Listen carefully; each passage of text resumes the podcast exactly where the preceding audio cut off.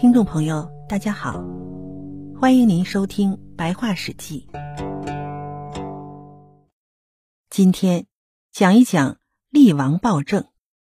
夷王去世之后，他的儿子厉王胡即位。厉王在位三十年，贪好财力，亲近周夷公。大夫瑞良夫劝谏厉王说：“周王室大概要衰微了吧？”那个荣公喜好独占财力，却不了解会有大难。力是由各种各样的物品产生出来的，是天地自然生成的。如果有人独占它，那祸害就是无穷的。天地之间各种各样的财物，人人都可以获取，怎么能够独占呢？独占将招来众怒，不去防备大的祸难，却用这种思想叫做大王。大王的统治能长久吗？当天下人的君王就要引导生产，开发获利，给予天神和百姓以惠利，神人百物没有不适得其所的，还要天天戒惧，唯恐招来怨恨。所以啊，宋诗说，具有文德的后继，功德能够与上天匹配，教导万民种植谷物，没有人比你的功德高。大雅也说。施恩布利以发展周邦，岂不是让人人获利而害怕灾难降临吗？所以，先王能够创建并延续周朝，一直到现在。可是现在大王您却去学独占财力，难道可以这样做吗？普通民众独占财力，还可以被称作是强盗。大王如果也这样做，那归附于您的人就会很少了。荣公如果受到重用，周朝一定会衰败的，可是周厉王不肯听，最终还是任命荣公为卿士，让他执掌国政。厉王的行为暴虐无道，奢侈傲慢，国内的百姓指责他的过失。少公进谏说：“百姓忍受不了您的政令了。”厉王非常恼怒，就找到魏国的一名神巫，让他去监视那些议论自己的人。魏乌只要来报告，厉王就把那些人杀掉。这样，议论朝政的人少了，各地诸侯也不来朝拜了。厉王在位的第三十四年，他的统治更加严厉，国内的百姓没有人敢发表意见，在路上遇见也只能用目光示意。厉王很高兴，就告诉少公说：“我能制止怨言了，人们不敢说话了。”少公说：“这就是堵住了百姓的口。筑堤坝堵塞百姓的口，比筑堤坝堵塞河流还要厉害。河流堵塞以后，如果溃决，伤的人一定会很多。堵百姓的口也是这样。因此，治理河流的人让他决口，以便使他畅通；治理百姓的人要让百姓发泄，以便让他们说话。所以啊，天子处理政事。”要上自三公九卿，下至士人，进献讽谏的诗篇。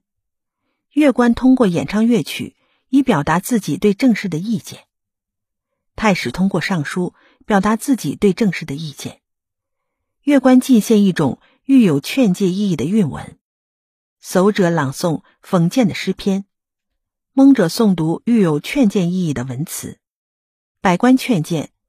平民将自己对国事的意见间接的传达给君王，帝王旁边的侍从官员尽力归谏，与国王同宗的大臣补救王的过失，监督王的行政。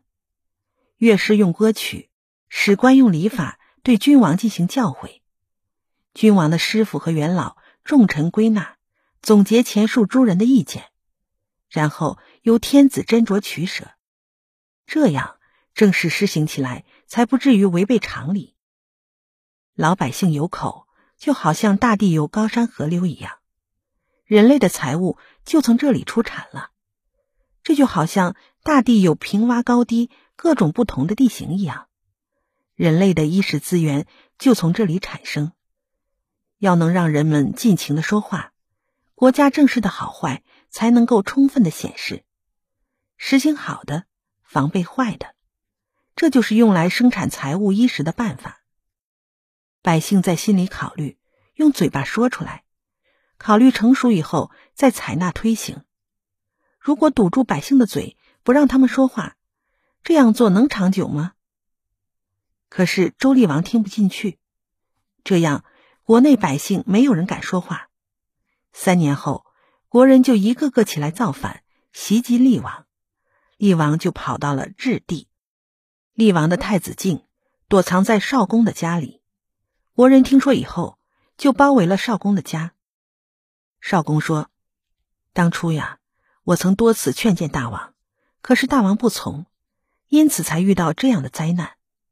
现在如果杀死了大王的太子，大王岂不会是认为我是因为怨恨？”而将太子当作仇敌，发泄怨恨吗？凡是侍奉军长的人，即使自己身处危险之中，也不能对自己的军长心怀怨恨；即使心里有埋怨，也不能真的对自己的军长动怒。更何况是侍奉天子呢？于是，少公就用自己的儿子代替厉王太子，太子终于得以逃脱危难。少公和周公。两位辅相代替天子处理国政，被称为共和。共和十四年，厉王死在质地，太子敬在少公家长大，少公、周公就一起拥立他为王，这就是宣王。宣王即位后，少公、周公辅佐他修明正事，效法文武成康等贤王的传统，诸侯重新以周王室为宗主。十二年，鲁武公来朝见周天子。后来，宣王不遵行吉礼，废弃了周天子亲耕千亩吉田的礼仪。果文公劝谏说不可以，可宣王不听。三十九年，在千亩与敌人交战，宣王的军队被姜氏之戎打败，宣王丧失了从江汉之间的诸侯国征调来的军队之后。就在太原调查人口数字，以便征兵。众山府劝谏说，人口数字这时候统计是不合适的。可宣王不听从，最终仍将人口数字统计了出来。本集就播讲到这里，欢迎您继续收听。